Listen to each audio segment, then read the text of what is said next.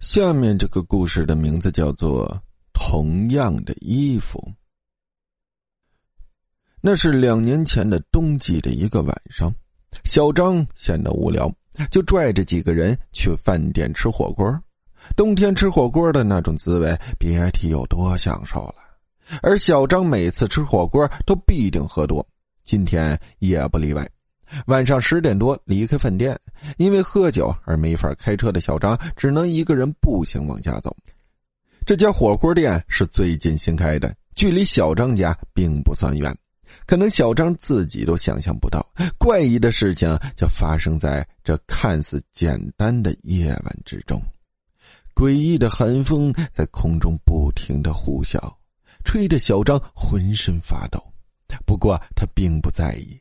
仍是闷头往前走，在经过一片小树林的时候，小张却突然听到有一个人在叫他，而且这个人的声音还特别的耳熟。出于诧异，小张本能性的回头去看，却发现身后除了无边无际的黑暗外，根本就没有人。那刚才的声音又是从哪里传过来的呢？并没有多想，此时的小张继续向前走。可走了没几步，小张则再度听到了那个诡异的声音，竟从身后传来。随即立刻转身，却仍然没有看到人影。本以为怪事不会发生，可谁知就在小张把脑袋扭回来的时候，却突然看到，在自己的面前竟不知何时站着一个男人。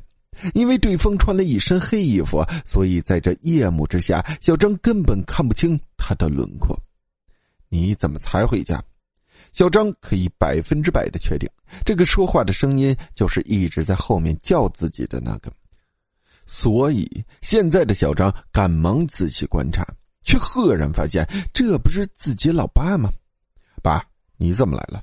你不是在老家吗？咋突然跑过来也不和我说一声啊？你是一个人来的吗？我妈来了吗？说句实在话呀，我可真的是想死你们了！你这臭小子！大晚上的不回家睡觉，醉醺醺的在外面瞎晃，要干啥呀？走，赶快回家！小张被他老爸没来由的训了一顿，心里虽然不太舒服，但因为见到了自己多日不见的亲人，所以他心里的不悦感也就被逐渐的冲淡了。回到家，他老爸给他弄了一杯浓茶，然后用毛巾给小张擦了脸。在家里待了一个多小时，小张的精神这才逐渐恢复了一些，思维逻辑也没有之前酒醉时那么麻木了。这时再看老爸，心里的滋味则是说不出的苦涩。自从大学毕业后，他就彻底离开了自己的老家，来到了这个遥远的城市工作。即便工资还算不错，但家人分别的痛苦却是无论如何也无法抹去的。所以，现在的小张在看到自己老爸后，眼泪则乌泱乌泱的往外冒，就像是拧开了的水龙头。而他爸现在也是拿纸给小张擦了擦眼泪。好了，别哭了，大小伙子，没事就哭，成何体统？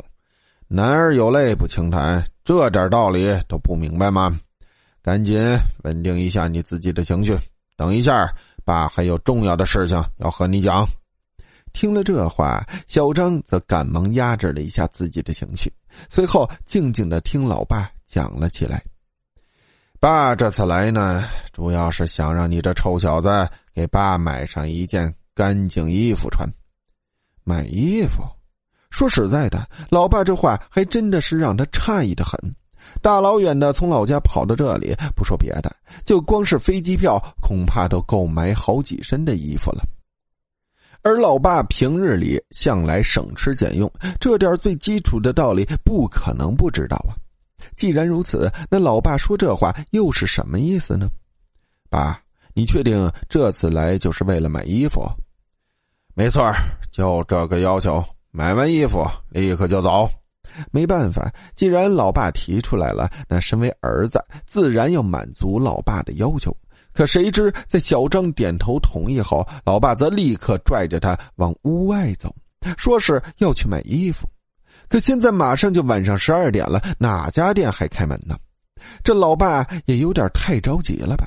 可当小张提出疑问的时候，老爸却说：“他之前来的时候，在这附近转了转，听说有一家店是二十四小时营业的，现在肯定开门。”行吧，那既然如此，那咱就去看看吧。无奈之下，小张则跟着老爸往所谓的店铺走，确实看到在远处的街道尽头，还真的有一家灯火辉煌的店面。可小张在这生活了三四年了，也从没有见过这家店呢。难道说是自己平日里出门太少，忽略了这附近的店面设施？诧异之间，老爸却已经走进了店面里去挑选衣服了。而小张则紧随其后，能看到这家店面简直就是一个大型的购物超市，里面不仅有所谓的衣服，还有零食、电器、书籍等等，基本上已经囊括了人的衣食住行和吃喝玩乐。这么全面的一家店，自己平时居然没有注意到，真的是有够丢人的呀！而此时的老爸也已经拿着挑好的衣服走了过来，儿子。你看这件怎么样？嗯，哎，不错啊！还别说，老爸，你一年不见呢，你这审美有所提升啊，跟上时代的潮流了。听了小张的话，老爸先是一笑，随后则低声回应：“你小子就知道贫嘴，有这闲工夫，赶快去把账结了。我看啊，这件衣服也就四百多，不算贵，对你来说呢，应该是小菜一碟吧。”随意的耸了耸肩，然后小张则走到前台去结账。可就在此时，他却突然看到面前这些营业的工作人员，每一个人都是满脸惨白，没有丝毫的血色，特别是他们的嘴唇干裂的都开始往外冒血了。这得多长时间没有喝水了呀？最值得注意的就是他们身上穿的衣服，小张总感觉哪里不太对劲，可又说不出来。但他可以肯定的是，这些衣服绝对不是普通日常生活能见到的。老白，你不觉得那些营业人员穿的衣服很怪吗？咋让我看着心里直发毛啊？别人的事情你少管，走，赶快回家。说着，老爸就拽着小张往家走。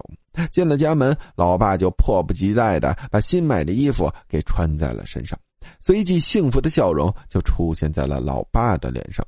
可谁知，接下来老爸却说：“儿子，爸年纪大了，身子骨也弱了，没事都回家看看啊。你妈也想你了，照顾好你妈和你自己，多回家看看，多回家看看呐。”听了老爸这些话，小张还真的是怪异的很。为啥突然说这些呢？而且听上去怪怪的。行了，今天也够累的了，就先休息吧。明天你应该还有工作呢。在老爸说完之后，小张就去浴室洗澡了。而在他洗完之后，却发现老爸正一个人躺在沙发上呼呼的睡了起来。而小张并不想把老爸吵醒，所以就拿了一床被子给老爸盖好，随后便返回自己的房间去睡觉了。这一觉睡得特别沉，到了第二天清晨的时候，小张的电话突然响了起来，并把他从睡梦中叫醒。睁开朦胧的睡眼，向手机屏幕瞟了一眼，小张发现是老妈打来的电话，想必是要问老爸在他这里的情况怎么样。可谁知接通电话后，小张却听到了老妈急促且带有哭泣的声音：“儿，儿子，你。”你爸昨晚走了，什什么？我爸走了？怎么可能？诧异之间，小张还来不及落泪，赶忙向屋外跑去。他坚信昨晚老爸就睡在客厅的沙发上，可当他跑到沙发旁，却只看到那床凌乱的被子，根本没有老爸的踪影。想到这里，小张猛然间意识到了什么，随后双腿竟瘫在了地上，并难以情绪的大哭起来。后来，小张赶回了老家参加父亲的葬礼，而当他看到父亲遗体的时候，却看到在父亲身上穿着的正是那天晚上他陪老爸出去买的那件衣服。故事到这里呢，就结束了，感谢大家的收听。